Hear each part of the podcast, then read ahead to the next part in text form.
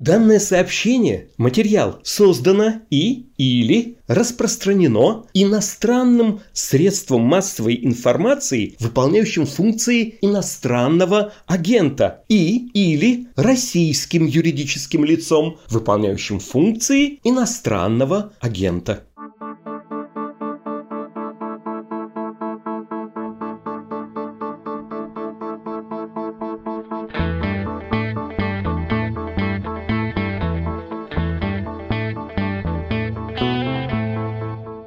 Всем привет! Вы слушаете еженедельный выпуск «Что случилось?» о политике. Каждую субботу мы собираемся в студии, чтобы обсудить, как и чем жила российская власть на этой неделе. Мы — это я, Андрей Перцев, спецкор «Медуза», который пишет о политике много и, лет. И я, Константин Газа, социолог, журналист, политический обозреватель. Еще больше лет. Ой, я, это же страшно, страшно. Уже, уже лет 15, наверное.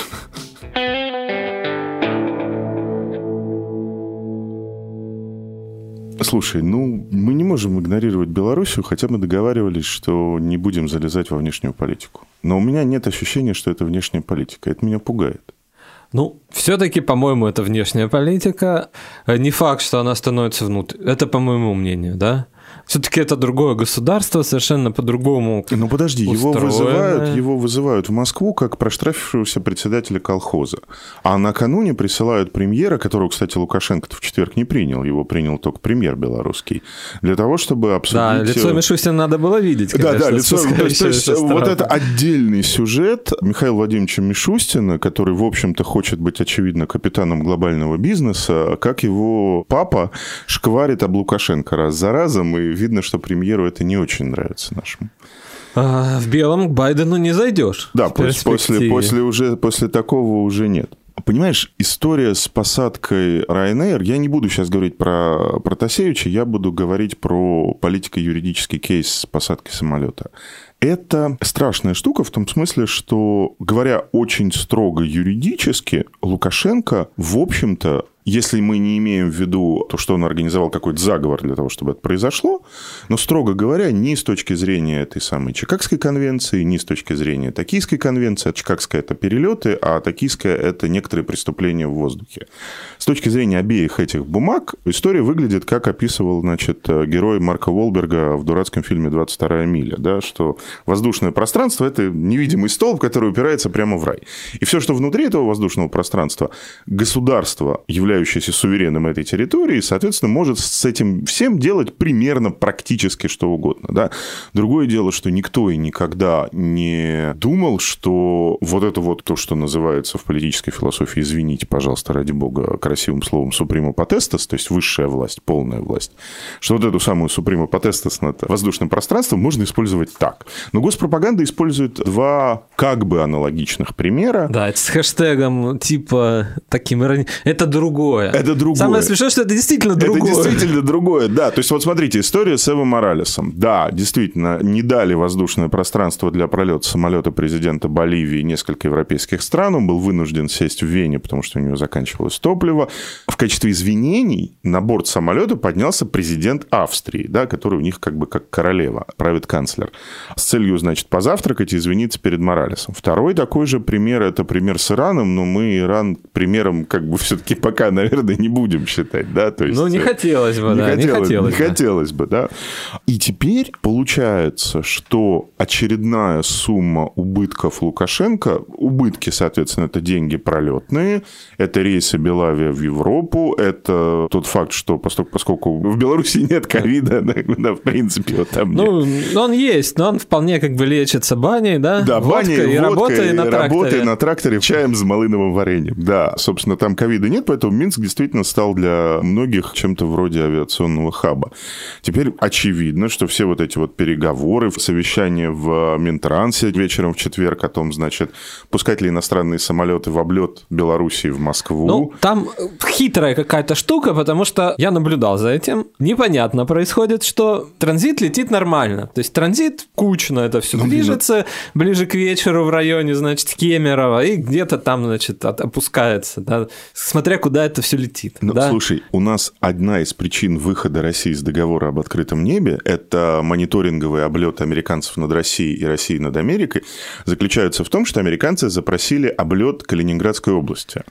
А для того, чтобы облететь Белоруссию, нужно пролететь через Калининградскую область. Ну, слушай, что-то там вроде решили. Что-то решили. И РБК написал, что все скоро решат, да? В Амстердам летим. Амстердам летает, Летает. да, то есть бесперебойно. Ага. Я проверял, можно за всеми прелестями Амстердама летать в Амстердам. И Ну, хотелось бы вообще иногда. Ну, Особенно с нашей жизнью сегодняшней. Польша летает. Польша. Тут не знаю, но, конечно, для России вот эта разборка, ну, это святое, да, пролет над территорией России, это роялти просто, ну, Ну, во-первых, пролетные деньги. да. Во-вторых, извини, пожалуйста, если мы говорим о том, что у нас оппозиционеров в стране 15%, то людей с загранпаспортами у нас все-таки уже около 30%. Да? То есть это некоторая существенная разница. И полублокада авиационного сообщения – это, в общем, политическая проблема. Помимо того, что это пролетные деньги компании «Аэрофлот», помимо того, что это загрузка огромного, который расстроился, значит, на 4 уже аэропорта Московского авиационного узла, это убытки, это политические риски. И это все-таки новый Лукашенко. То есть Лукашенко, появившийся летом прошлого года, вот теперь он вышел как бы на проектную мощность, да, как бы ты сказал, Лукашенко на максималках. Да, ну такую свинью э, России подложить, да, то есть человек, может, и не думает вообще, ну как бы... Вот, да, вот смотри. Я могу. Да, но это, собственно, есть принцип... Да, типа, э, могу себе позволить. Я- кто здесь суверен? Да, суверен здесь я, могу себе позволить. Смотри, очень-очень долго Александр Григорьевич Лукашенко был некоторой теплой, ламповой, домашней, колхозной альтернативой нашего вот этого вот неолиберального олигархата. Да? То есть мы говорили, окей, в Беларуси осталась полусоциалистическая экономика, да, в Беларуси у всех людей есть работа. У нас, значит, есть Путин с Крымом, со всеми делами. У них есть Александр Григорьевич, который ничего не захватывает. Крым вроде тоже непонятно, признал он, не признал. Он сам сих там- пор, до да. сих пор, да. Ну вот, то есть, как бы, с одной стороны, диктатор, ну да, хотя это отдельный вопрос, что такое диктатор. С другой стороны, ну вроде как бы какой-то такой нормальный, тихий человек, да, для своих, по крайней мере. IT развивать. IT развивает, Да, да. же целый феномен был белорусского IT. Я понимаю, почему наши силовики очень внимательно смотрели за тем, что происходило в Беларуси прошлым летом, и очень многому научились. Да? И понятно, что все то, что происходит у нас, и все то, что мы называем возгонкой репрессивности, это некоторые превентивные меры, направленные на то, чтобы не допустить. Да, не допустить, не дать собраться, не дать собрать какой-то коллективный потенциал протеста и так далее, и так далее. С другой стороны, все-таки при таком объеме проблем, которые Лукашенко создает России, мне кажется, он уже фактор внутренней политики. Нельзя уже сказать, что, вы знаете, это какой-то посторонний дядечка, который 25 лет правил своей страной и был нормальным, тихим, значит, председателем колхоза, понятно, со странностями, жены, дети, законорождение, закон, неважно. Ну, как бы тихо все было, да.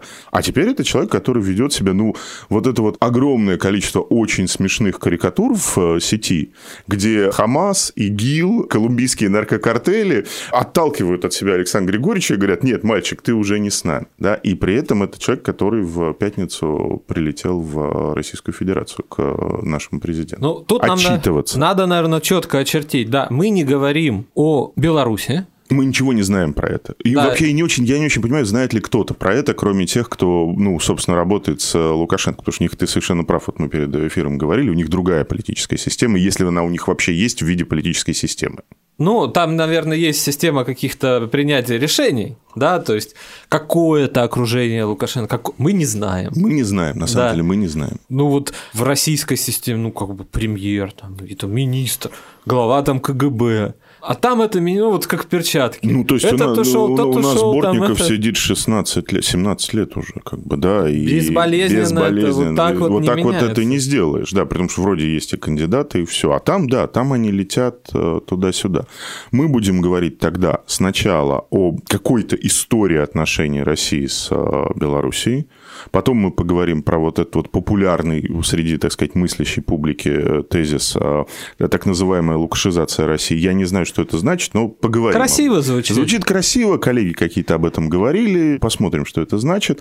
Потом поговорим о важной вещи Путин на фоне Лукашенко и как нам их мерить друг другом, можно ли их мерить друг другом. Ну и закончим тогда, давай, наверное, страшным черным мифом про объединение в одно государство. Причем в самое ближайшее время. Вспомним тогда историю не случившегося объединения в 2019 году, альтернативой которого, казалось, было изменение Конституции, и попробуем тут о чем-то Ну, во многом это психологический разговор. Ну, для меня да, потому что, Андрей, я понимаю правила работы этой системы, нашей системы. Я понимаю технику безопасности. Я, например, понимаю, что если ты залезаешь вглубь каких-то процессов, расторговок и так далее, и так далее, но воздерживаешься от обсценной лексики в адрес руководителя государства и высших чиновников, то, в общем, более или менее границ ты не переходишь. И так далее, и так далее. Правил белорусских я уже не понимаю, я про них ничего не знаю. И если эти правила начнут имплементироваться здесь, так или иначе, если произойдет произойдет лукшизация уже не России, а Владимира Владимировича, я просто не знаю, честно говоря, как мы дальше будем заниматься этим бизнесом. То есть, да, как мы обсуждали название, ну, условно, условно. для себя, да. Может ли Россия там поглотить Беларусь? На самом деле, получается это наоборот. То есть... Да, риск-то в другом, психологический момент в другом. Не получится ли так, что идеологически Беларусь поглотит э, Россию? Да. Окей, я тогда очень быстро попробую рассказать, как строились последние 15 лет отношения РБ и Российской Федерации. На пальцах. Буквально на пальцах.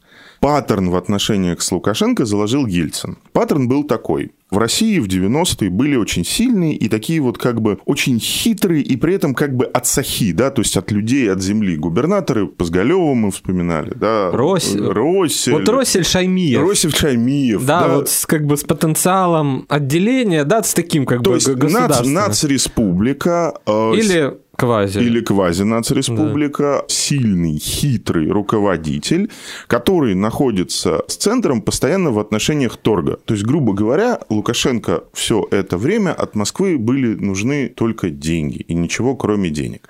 Поэтому он генерировал разные как бы вызовы, как бы риски, и при этом постоянно меняя свое правительство, ну, мне вице-премьер рассказал, говорит, ну, вот только с одним, значит, ну, что-то там вроде как-то научил его чему-то, да, объяснил ему, как механизм механизмы нефтяных пошлин в России работают. Бац, другой. Слушай, вот. но ведь это тоже важно, когда у тебя нет как бы системы кадровой. Ну, то есть, грубо... И кадровой, и вот этих э, как бы... У тебя нет визави. То есть, есть визави у Путина, это Лукашенко, а Вечно. вечный. А те, кого к тебе, те, кого к тебе пригоняют, это приводило к очень неприятным вещам на уровне как бы личных отношений, потому что, ну, вот белорусы все время, они все время врут. Они все время врут и хотят обмануть. Да? Как с ними договориться? Как с ними договариваться? Они к тебе приходят, начинают говорить про нефтепродукты. Договаривайтесь про нефтепродукты. Они говорят, ой, слушай, а лакокрасочные, а спирт, да? И начинают. И вот эта вот бесконечная история, в итоге, которая всегда заканчивается тем, что им приходится, грубо говоря, подарить сверх того, что было оговорено папой и Александром Григорьевичем, еще миллиард долларов. Да? Плюс к тому, что скоро к тебе придет другой человек, который скажет, а я это а я, обещал. Да, я же ничего, я же я с тобой ни о чем не договаривался, давай заново договариваться. Отдельная история. Единственное единственная, наверное, крупная нерешенная проблема в области сельского хозяйства в России – это тот факт, что Беларусь имеет полный доступ на российский рынок, при этом в Беларуси полностью субсидировано аграрное производство, а в России оно субсидируется точечно, выборочно, кусочками. Своим. Ну, слушай, ну если ты Мираторг там с задолженностью несколько миллиардов долларов перед Госбанком, ну, конечно, тебя будут субсидировать. Ну, просто по объему проблем, которые ты можешь создать в банковской системе.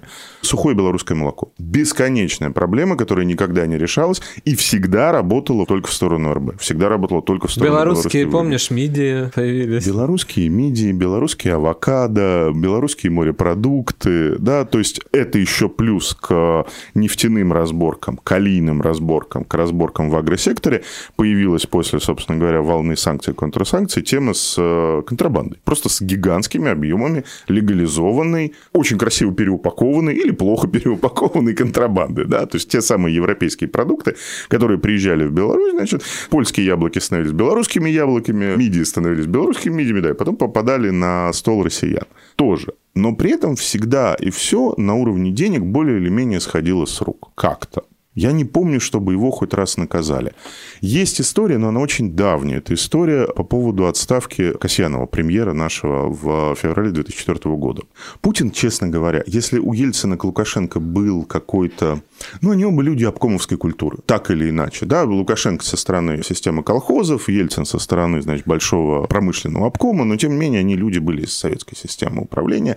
Путин, который к этой системе управления, в общем, не имел более-менее никакого отношения половину своей сознательной жизни, он Лукашенко не любил. И он его не любил очень активно, и более того, вообще считалось первые годы, что основной наш экономический партнер потенциально это все-таки Украина, а Беларусь это как бы, ну, посток поскольку славянское единство, общее государство и так далее, и так далее. В 2004 году, после очень-очень долгой волны неплатежей, Путин на совещании предложил отключить Беларуси, значит, электроэнергию и прекратить поставки нефтепродуктов. Выступили против два человека, причем единым фронтом. Министр иностранных дел Игорь Иванов тогдашний и премьер Михаил Касьянов. Касьянов из-за этого потерял работу. Да, его из-за этого отправили тогда в отставку, вызвали Фродкова и так далее, и так далее. В какой момент что изменилось? По крайней мере, на уровне личных отношений Путина и Лукашенко.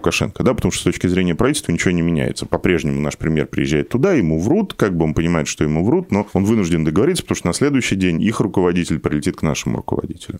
Мне кажется, что история про Минские соглашения заставила Путина пересмотреть свои взгляды на Лукашенко. Потому что Лукашенко в тот момент сделал некоторую совершенно невозможную вещь, которую никто, кроме него, делать не соглашался он первым де-факто признал, что проблема ЛНР, ДНР и Украины является международной. И представил, соответственно, площадку для того, чтобы эту проблему обсуждать уже как международную. Напомню, собственно, те самые соглашения, которые как бы вроде бы не работают, но с другой стороны являются единственным предохранителем, единственной границей между нами и новой войной на Украине, называются Минские соглашения. Тогда Лукашенко стал чем-то вроде внешнеполитического актива. Хотя его по-прежнему наши, скажем так, патриоты и государственники не любили, но они его до сих пор не любят. Сейчас их отношения, насколько я понимаю, сводятся к тому, что они оба друг друга считают не очень как бы адекватными по разным причинам. Да, но тем не менее, тем не менее, какая-то коммуникация между ними есть. Приходится, да, что называется. Почему? Как бы жизнь, жизнь заставляет. На мой взгляд, как профана во внешней политике, ну вот жизнь их подталкивает. А с кем торговаться? Я думаю, Лукашенко мог бы с Китаем поторговаться. Ну, маленькие. Да, ну, 9 миллионов маленькие. человек, ну, да. как бы это не очень Нет, интересно. китайцы там Ну, хорошо, они есть, как бы, они там есть, да, да понятно. Вот. Западом он пробует. Он По... пробует. Это, как мне коллеги рассказывали из российского правительства, Лукашенко пустил в страну после Минских соглашений огромное количество европейских неправительственных организаций, которые занимались системой образования, еще чем-то, еще чем-то, довольно много денег туда вложили. Сейчас этого уже нет, конечно, ничего после прошлогодних событий, но тем не менее это было. В российском госнарративе всегда была история про то, что Лукашенко подкармливает собственных националистов. Что, собственно говоря, красно-белый флаг – это, в общем, изначально не какое-то уличное движение. Это постоянно возникает. То есть это даже во времена минских протестов, ну, ты сам как бы сделал. Да, ну, ну да, что ты, а что, ты теперь самый виноват, да. Как вот их жизнь столкнула, непонятно. Но вот тут, что я имел в виду под психологией, наверное, каждый себя чувствует примерно в одной как бы... Ну, Лукашенко хитрей. Вот. У нашего президента то, вот что, о чем мы с тобой говорим всю историю этого подкаста, это какое-то такое исчезновение политической витальности, да, то есть исчезновение политических инстинктов, исчезновение вот этой вот интуиции, без которой, в общем, политикой сложно заниматься, да, когда у тебя нет того, что называется gut feeling. У Лукашенко с этим все, по-моему, до сих пор окей. До самолета было. Хорошо, давай сразу тогда на эту тему поспорим. А что он потерял? Ну, сейчас ему все вернут. Все, что он потерял, сейчас ему все отдадут. Россия вернет. Конечно. Конечно. Но он торговал, я так понимаю, да. Мое мнение в этом профанно, еще раз скажу. Да, да? мы ничего в этом не понимаем. Мы да. здесь уже чисто как пикейные жилеты. А, да. Со стороны видно, ну, можно так судить, что он торговал как бы с Путиным, кстати, наверное. Своей вот и, этой многовекторностью. И с Западом тоже. Так как для Путина вот это все советское, это все родное все равно, и туда бы вот очень важно не пустить Запад враждебный, НАТО, еще чего-то. А для Запада вроде как важно важно, что если для Путина важно, значит и для нас. И для нас это важно. важно, да. И это Лукашенко, мне кажется, сделал вот как бы а тут торганул. Крым там не признал, еще что-то. Я не признал. Я Но вот в то же так- время давайте Минские соглашения Да. обсуждать ко мне, да, все Да. прилетайте, всех накормим. Вот, все как бы, вот IT там, вот это. А у нас, когда надо, градус, Запад плохой, нас обложили. То есть твоя... Выход на Запад он потерял. Твоя логика в том, что он сорвался и закрыл себе возможность торговать вот этой вот самой многовекторностью в сторону Европы. Главное своего, как бы, да. Он еще даже в период протестов, наверное, он умел это делать. И после. Ну, уже стало хуже. Вот да, то есть вот это он испугался. Это вопрос. Ну, он, кажется, искренне верит в то, что это была попытка государственного переворота, инспирированная западными спецслужбами. Даже если он сам фальсифицировал все, что связано, значит, с якобы доказательной базой того, что это попытка государственного переворота, он все равно в это искренне верит. Здесь, может быть, он уже эту ситуацию видит, знаешь, на уровне, ну вот меня как бы сейчас как Муссолини за ноги подвесят, или, ну, придется сдаваться, значит, ездить к Белому царю в Москву. То есть, ну, такой выбор, знаешь, лучше к Белому царю, лучше в Оказа- Сочи. Оказалось так, да. Давай поговорим тогда про вот эту вот историю, связанную с э, диктатор-не диктатор. Я сначала очень-очень быстро объясню, какие за этим словом стоят варианты его понимания. Да? Есть, собственно, юридически строгое понимание того, что диктатор. Диктатор – это человек, который выходит и говорит, в данный момент я объявляю чрезвычайное положение, приостанавливаю действие права и закона, облекаю себя диктаторскими полномочиями, и на основании этих диктаторских полномочий делаю то-то, то-то и то-то. Это связано, собственно, с изначальной древнеримской трактовкой, что такое диктатура. Значит, диктатура – это когда у тебя есть некая кауза, так называемая. Кауза – это причина. Их там 11 было, этих причин ведения диктатуры. Война и гражданская война самые главные, но в том числе, например, были диктаторы, смысл диктатуры которых заключался в том, чтобы исправить отношения с богами. Они должны были вбить так называемый гвоздь, да, Клавдия в гвоздь, в косяк на двери в храм Юпитера, чтобы заново запустить годовой цикл. Да? То есть это какая-то такая, в том числе, и немножко мистическая была история. В тот момент, когда Ленин говорит о диктатуре пролетариата, это в строго юридическом смысле диктатура. Да? То есть это отмена всех действующих на тот момент законов, чрезвычайное положение и создание нового правопорядка, который связан с революцией. То, что у нас сейчас называют диктатором, все-таки в науке обычно называется цезаризмом, да, и связано с фигурой Наполеона III Бонапарта, с фигурой, соответственно, первого мексиканского диктатора Порфирио Дио, и там, и так далее, и так далее, и так далее, и так далее. Это немножко другое. Это культ вождя, не в таких формах, конечно, как в одной центральноевропейской стране 30-е годы прошлого века, но все-таки это культ вождя. Это больше похоже на то, что пытался Володин придумать для Путина. Да? То есть некоторые... Нет Путина, нет... Да, это цезаризм, это не вполне диктатура. Есть экстремумы вроде Мадура или наследственной диктатуры в Северной Корее, но это чистое фюрерство, как бы, да, то есть это уже за гранью того, что может тематизировать политическая философия.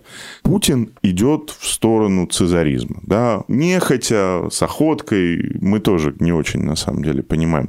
Лукашенко диктатор в каком смысле? В том смысле, что он говорит, все, теперь в Беларуси право не действует? Похоже на это. В том смысле, что у меня есть харизма, без меня Белоруссии не будет? Но он это пытается сказать. Он это пытается, а он это чуть Он ли не это говорит гов-. Да, он говорит, что я... там- Меня убьют, что, что с вами сделают, да. При- С автоматом, помнишь? С автоматом на бегал, да. Но это, летал. это, уже, Это- это уже, да, это уже история про Че Гевару. Наш картофельный Че Гевара. Че Гевара есть у нас дома, да? Это что-то как в меме, знаешь? Да-да-да, Че Гевара есть у нас дома. Окей, если Лукашенко идет в сторону одновременно диктатуры в смысле приостановки права, диктатуры в смысле, ну, хочу посадить самолет, который залетел регулярным образом в мое суверенное воздушное пространство, хочу и посажу, да, а мог бы и сбить в принципе. Понятно, это диктатура уже в юридическом смысле слова, при этом он, кажется, не отказывается и от цезаризма, да, в том смысле, что нет меня, нет Белоруссии, я могу и с автоматом побегать, и так далее, так далее, так далее он в каком-то смысле опережает Путина, потому что есть школа мысли, что он, в общем-то, делает все то же самое, что Путин будет делать через год. То есть, как бы он немножко все время забегает вперед. Или это другая ветка политического развития, прости господи, другой совсем политический режим, который с нашим не скрещивается и не смешивается. Это вот к тезису про лукашизацию. Ну, просто сказать красивое слово лукашизация, да? А что под ним как Звучит бы... как термин вроде Да, даже. имеется в виду, а понимают ли эти люди, например, простейшее да, политическое устройство. Я не думаю, Ну вот открыл Википедию, посмотрел, да, в Беларуси 15 партий имеется. Прости господи. Вот, да, зарегистрировано. У нас больше, да, но это не важно, да. Назвать их мы можем. Люди, которые говорят о лукашизации, они могут их назвать, да, не могут. Могут рассказать, как они управляются? Э, Нет. Кем конкретно в канцелярии президента? Там далее, есть какое-то подобие Единой России, называется Аграрная партия Беларуси. Возглавляет ее некий человек, имя которого никому ничего не скажет. Не бывший президент. Не действующий президент, да, не пон- ну как, как что-то вот как Какие-то бы люди, да. есть что-то там как бы барахтается, да, то есть непонятно, зачем он существует, мы не понимаем. Окей, Да. олигархоза у них нет.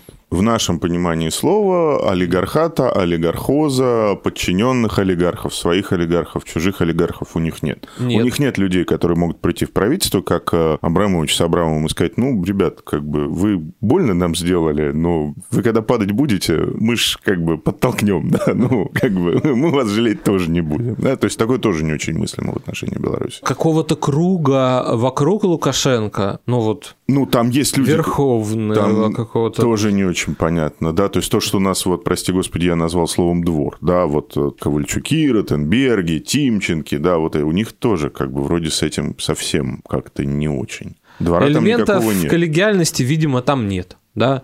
Можем мы судить, наверное, об этом, потому что с легкостью меняются. э, Ну. Да не то, они же показывали Советы Безопасности белорусские, у нас Совет Безопасности, все с бумажками. Владимир Владимирович, доклад, докладчик, все выступают. То есть вот так вот, что Владимир Владимирович на Совете Безопасности какого-то, ну, прости господи, Шойгу или еще кого-то, вот так вот прям, значит, нагибал и говорил, да вы там, значит, все распуть дальше. Нет, у нас все-таки это как бы ну, панель, это приличные люди, они как бы разговаривают о государственных вопросах. У них это собрание актива, ну, райкома максимум, да, вот по стилистике, потому как это происходит. Да, но их нагибают. То есть Он их нагибает прям в Получая- прямом эфире, да, тоже не совпадает. Не сов- Да, это совсем не то. Что значит Лукашенко? Ну, как бы то, что происходят некие репрессии, В России да. Ну, я бы тоже не стал сравнивать, чтобы вот у нас вот так вот тысячу человек вывезли в Сахарова, и потом в этом Сахарова, соответственно, Да, вот ну, это все, ну, тоже нет. У нас вон Смирнова плохо в камере стало, слава богу, тьфу-тьфу-тьфу, значит, э, водичку, отопление отключили, Литвинович пустили еще, когда она была членом общественной палаты. Ну, кто водичку на Крестина возил? Тоже, знаешь, не было такого. Не принято так. Политическая культура другая. Грубо, если вот совсем грубо суммировать, то политическая культура у нас все-таки сильно-сильно-сильно другая. Вот тут интересно, наверное, да, потому что политическая система при Лукашенко, опять же, я рискую, я профан. Это, видимо, сам Лукашенко.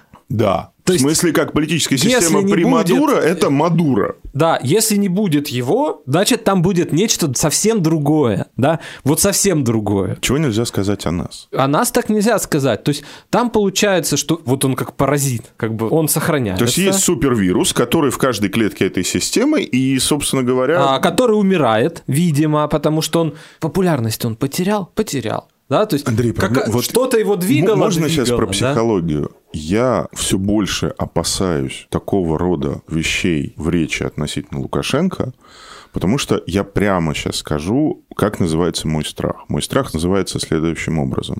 Больше всего я боюсь, что, первое, интеграционный процесс пойдет дальше, Второе, внутри уже российской большой квазиимперской политической системы, это будет вторая Чечня. И там будет сидеть такой же Рамзан Ахматович Кадыров, и каждый тиктокер или блогер, который, значит, позволит себе назвать уважаемого человека картофельфюрером, будет потом извиняться.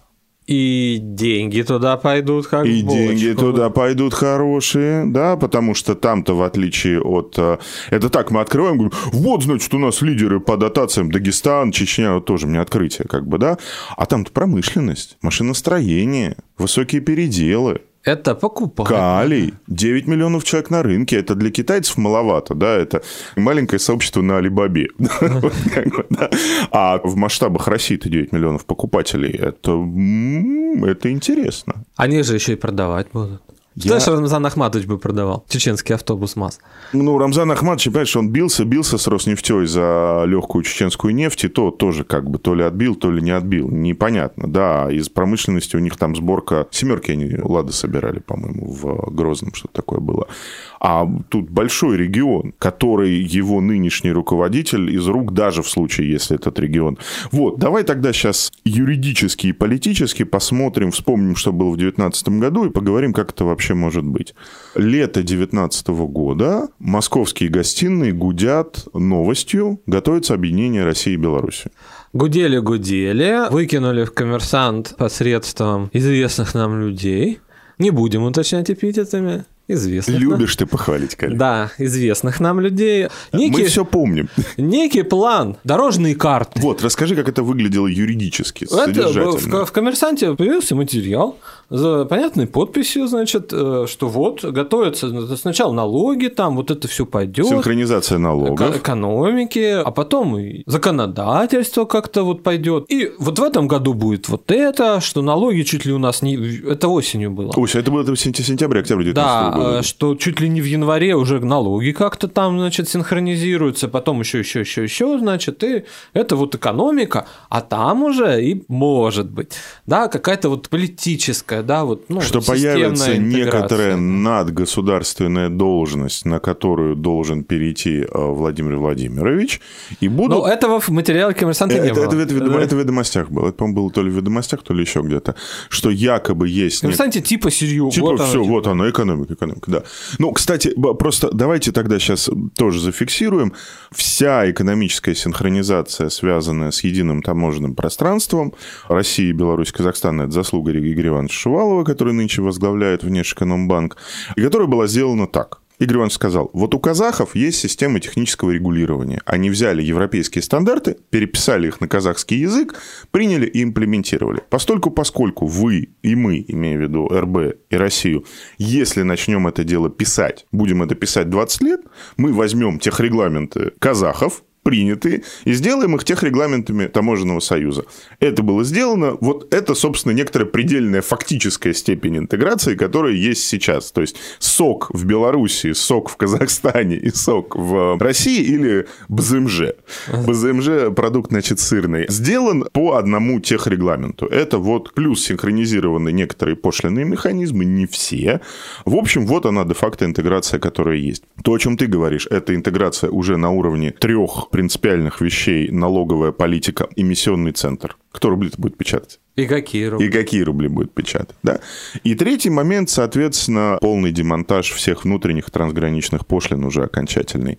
Юридические схемы, связанные с политическим объединением, так, в общем-то, окончательно к этому... Непонятно, непонятно вообще, где это прорабатывалось, как это прорабатывалось. Они... Потому что меня стали что сейчас же объединяют. Я говорю, а почему вы думаете-то? Ну, а там хотят. Говорил я с одним умным человеком, да, потому что меня периодически как бы напрягают, да, что надо вот про объединение. Кто пишет? На всех твоих местах работы? Да. Нет, почему? В коммерсанте нет, не было такого. Не было такого. Это же другое. Ну, то есть, умный ну человек мне сказал, это другое государство. То есть как? Устроено особо. Никто у нас здесь точно не понимает, что там происходит, как это решается. Инсайдерская информация оттуда невозможна. Раз оттуда невозможна инсайдерская информация, и сейчас мы не можем сказать, что вообще будет. Что в голове у Лукашенко? Вот он сейчас приехал сюда, а потом он, может, поедет, да, вот я посадил самолет, да, а потом он принудительно, значит, как бы себя сажает в кресло, где это все обсуждается в Евросоюзе. И он им что-то говорит. Публично, а еще и не публично что-то говорит, например. Переговорная площадка, да. Э, я напомню слушателям, что был такой очень странный, популярный формат встреча Александра Григорьевича с российскими СМИ. Пили чай с малиновым вареньем часами за закрытыми дверями. И Александр Григорьевич говорил там очень много очень обидных вещей про нашего президента. Про Алину Кабаеву, про ребенка от Алины Кабаевой, про воров, про жуликов, про кто а к нему заходил из российских, значит, чиновников и олигархов. Было у него такое хобби. Делает он нашим мы очень, не знаем. Нашим мы... очень это не нравилось. Кстати. В голову мы не... В, в итоге, что у нас получилось? Слава богу, да, эту тему не будировали. Да, очень хорошо. Потому что что у нас оказалось в январе 2020 года? Не объединение с Беларусью, а новая конституция. Да, где там общее, на чего? Потому что я думаю, что Рамзана Ахматовичем-то Лукашенко точно не хочет становиться. Ну, вот я боюсь, что... Ну, это по... ну, когда вот... это останется единственным. Да, то есть, понимаешь, опять же, вы, там, выбирая, да. выбирая между повесят за ноги и стать Рамзаном вторым, Я Но думаю, почему что бы нет? выбор будет сделан в эту сторону. Есть вопрос, связанный с тем, что, ну вот смотри, условно, в Крыму, насколько я понимаю, за 7 лет удалось более или менее сделать какие-то вот эти вот, в общем, с одной стороны, бытовые вещи, с другой стороны, вещи принципиально важные, да. Перевод титулов собственности, новый кадастр, перевод на русский гражданский кодекс, да, с украинского гражданского кодекса, да, там и так далее, и так далее, и так далее, и так далее. С Белоруссией в этом смысле, кстати, проблем будет не очень много, потому что им нужно будет просто взять и имплементировать все то, что есть в России, имплементировать там, да, у них не то чтобы очень сильно развито законодательство, связанное с регулированием сложных видов бизнеса, особенно у них такого нет, да, то есть здесь проблем нет. Ну, это я просто почему говорю, потому что все время прибалты спрашивают, вот вы нас оккупируете, я говорю, вас невозможно оккупировать, да, потому что вас невозможно с матрицы европейских законов, на которых вы живете, перевести на матрицу русских законов, да, вам нужно всю экономику сломать, вам нужно ввести генерал-губернатора, вы 10 лет будете генерал-губернаторством под а, оккупационными властями, и только потом вы, может быть, частично станете Россией. С Беларусью нет таких проблем. Это все можно сделать технически довольно быстро. Проблема, как девать Александра Григорьевича, и вторая проблема, собственно говоря, это вхождение единым субъектом. Ну, ничего себе такой Татарстан, как ты говоришь, на максималках, да, 9-миллионный. Или вхождение областями. Ну, не хочется Беларусь обижать, но все-таки Беларусь это Татарстан на минималках. Татарстан на минималках. Окей. Нефти нет, МАЗ, ну МАЗ есть, в Татарстане КАМАЗ есть, видишь, как Ну, есть- Миниханов недавно, вот Ну, вчера есть, буквально Ка- есть Калий, выразился. есть э, нефтепровод «Дружба», тоже как бы, да. Хотя, в принципе, ну, если закончить стройку в Усть-Луге э, ударными темпами, то нефтепровод «Дружба», в общем, особо и... Как Да, бы, дружба особо и- дружбой, Дружба да? дружбой, да. А нефть пойдет через э, Газпромовско-Роснефтевско-Тимчинские терминалы в Усть-Луге. Окей, я понимаю все твои рациональные аргументы против. Я даже готов принять некоторые социологические аргументы, да, которые ты тоже можешь привести, связанные с тем, что, ну вот если Крым, ладно, ЛДР, ДНР, ну что мы их будем кормить? Нет. А тут еще 9 миллионов, как бы, да? А у нас яйца вот-вот, э, это мы вам... Не, конечно, можно сильно натрещать. а, Натрещать можно, да. Про то, что это супер аграрная страна, и сейчас мы за счет Беларуси Она получим... нас всех прокормит, Да, да. дешевые, да, то, ну хотя видишь, с яйцами-то у Лукашенко были проблемы. Ну, Да. потому что это Да. как... потому что Помнишь бы- высказывание-то его? Только за яйца взялся, масло подорожало. Масло подорожало, Вот да-да-да. Такое было. Ну, видишь, за яйца-то брался. Нет, давно. ну это, У это нас конечно... Пока не брались. Это можно, конечно, продать, но говоря... э, Но ненадолго. Ну, это можно продать, но это можно продать только одним способом. Нужно тогда делать надгосударственное образование. Да? То есть тогда нужно Российскую Федерацию в каком-то смысле подчинить чему-то другому. Евразийскому союзу каких-нибудь там республик. Да? То есть юридически здесь хода нет так, чтобы Беларусь просто вот как бы раз и в Россию. Да? То есть ну, можно, конечно, придумать, но... Ну, референдумы провести. Ну да, набор... Со всеми издержками в виде нежелания людей голосовать. Но и со всеми А- бонусами в виде трехдневного голосования, электронки. А что потом? прочее. Ну, то есть, и это потом мы не понимаем, как бы, когда Андрей, ну произойдет. мы исходим, мы исходим из того, что у одного выбор в голове такой, что сейчас приедут войска НАТО и возьмут тебя за яйца, и подорожавшее масло тебя уже не будет волновать после этого, да? А у второго в голове, что вот он Конституцию написал новую, как бы, а все недовольны, да? Значит, надо еще что-нибудь великое совершить, да? И вот как бы на этом уровне, мне кажется, к сожалению, может как-то и сойтись. Вот тут мы да, подошли к тому, что, в принципе, они в одной ситуации. Да. В чем-то психологически, потому что у каждого из них все больше стимулов держаться только за силу. Почему Лукашенко был такой вот как бы ламповый? Потому что его реально они поддерживали, судя по всему. А кто не поддерживал, говорю, ну, хрен с ним. Ну, Е- хрен с ним, господи. Ездим в Европу. Я сейчас там сяду, это- сгоняю в Польшу, куплю себе аудюшечку не новую, как бы вернусь, сгоняю в Москву бизнесом, займусь, в Минске куплю квартирку. Если помоложе IT занимаешься. Я, ой, слушай, Никто я помню, будет. я катался по Украине в девятом году. Ну, половина машин в трафике была с белорусскими номерами. Половина. Вот особенно Одесса, Киев, Херсонщина и так далее, и так далее, и так далее. Ты видишь, не понимаешь, вообще ты на Украине или в Беларуси. И- Они были такой как бы деловой, кочующий, кто не хотел в колхозе работать, да? Они были деловой, кочующий народ. Тут поработали, там поработали, тут автосервис, там пиццерия, да? То есть они как раз на самом деле интеграцией пользовались на уровне массового как бы спроса, да? Интеграции с Россией, я имею в виду, в отличие от граждан России. А тут, ну, знаешь, надоел, да, вот начинаем, мы устали, а еще вот хотим еще, да, там не просто в Европу ездить, отдыхать, да, там, не знаю. Хочется, чтобы Европа была здесь. Да, вот начинается, вот хотим еще, хотим еще. Популярность упала, надо Одно дело фальсификация, да, а другое дело, когда на нее, ну, ну, фальсифицируют. А я вот и в России же это было тоже. Ну, не так, но в чем-то, да. Ну, подожди, мы еще в режиме трехдневки за что-то существенное не голосовали. Мы все-таки по режиме трехдневки пока голосовали за Конституцию, которую, ну, граждане России понимают как... Да, ну, еще Алексей там... Анатольевич Навальный сказал, ну, это вот Навальный же сказал, что это фигня. Что ты вообще? Что ты, да, можно не как... ходить. Можно не ходить, да не надо ходить. Это вещь не важная, это... Ну, Все. Да, а тут... И это называется «что дальше?» Да, как бы. И когда это дальше наступает? Мы сильно теоретизируем. Да, это один из сценариев, который я считаю не самым возможным. Ну, в смысле, присоединение с референдумом. А как без референдума? Ну, Вы же те... ну я Тут... могу тебе привести пример, опять же, который я, по-моему... Голосуют кто? Белорусы? А россиян не спрашивают? Есть, было такое странное государство, которое называлось Арабская Республика, которое состояло из двух государств которыми управляла одна партия. Египет и Сирия. Партия, соответственно, она и в Ираке была та же самая партия. Все была партия Баас. Технически, давай тогда финализируем. Технически это сделать можно. Натрещать, как ты говоришь, можно. Психологические мотивы у обоих в эту сторону. Ну, все-таки. Одному страшно, что он уйдет и ничего великого за собой не оставит, Другому страшно, что уйдет он или не уйдет, как бы может плохо закончиться. Уже в смысле физического, физически, физического существования. Да? Один цезарист, другой диктатор-цезарист, а все остальное для них это вопросы организационные. Ну, как бы сядьте и займитесь. Сейф-пакет. Да, я да. понимаю, что я звучу как э, телеграм-канал пул номер три. Значит, вам, запятая, конспирологи в Лично, конце парад писала. То, то ли Симонян, то ли, Симонян, то ли, то ли Громов Алексей то, Алексеевич, буквально. Ну, он, знаешь, может, проговорил, а она оформила. Ты знаешь, это четкая интонация передачи международной Сводка, сводка, да-да-да. Между... да ну, да, Киасаяновская. Да, да, да. да Та-та-та, там он несет. Чушь. Это пост четверговый в телеграм-канале кремлевского журналиста пул номер три, где написано «Вам конспирологи и дальше по датам буквально... Байден засыпает. Это, Байден это засыпает, все. значит, Путин просыпается. В Питере ставим Макрона перед фактом, что Россия с Беларусью объединяется. У Байдена ставим спящего Байдена, значит, перед фактом. Э, проснется, не проснется, посмотрим.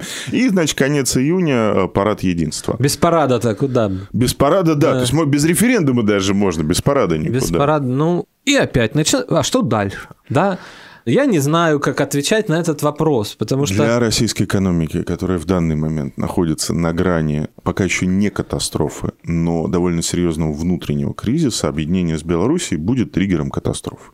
Согласен. Вот я тут, не мне знаю. Кажется, тут, мне э, кажется, даже спорить не. Насчет санкций, да, тут сложно судить. Да, это все-таки не недружественное поглощение региона другой страны. Да. Ну, они могут просто сказать, что а теперь мы не признаем легитимность Лукашенко, который подписал эти документы, а признаем легитимность Тихановской. Ну, тоже может как быть. Как бы, пожалуйста. Обложиться этим всем, да. И вот это опять психологическое. Каждый не понимает, в каком состоянии находится страна, которую он управляет. Путин да. не понимает мандата собственной легитимности. Если это все опрокидывается... Я хуже скажу. Путин уже не хочет признавать тот факт, что этот мандат ему дает российский народ а еще точнее, конкретные российские граждане. Ты, я, мамы, которые не могут получить пособие на детей, потому что они официально нигде не работают, да, там и так далее, и так далее. У него мандат от неба.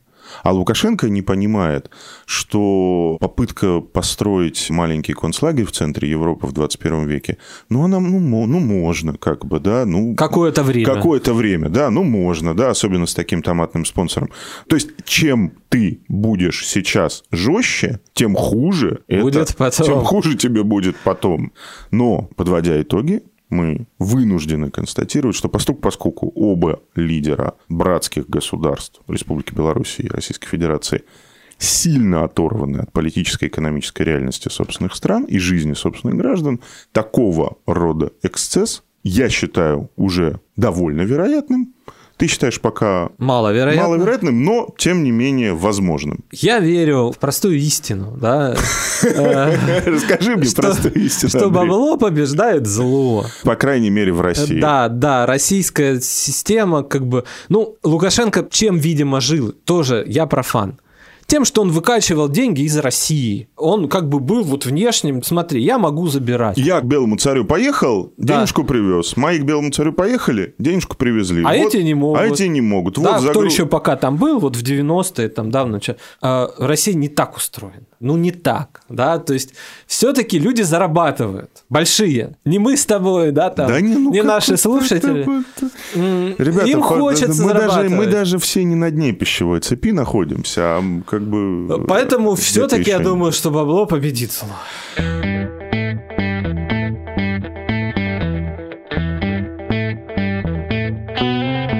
На сегодня все.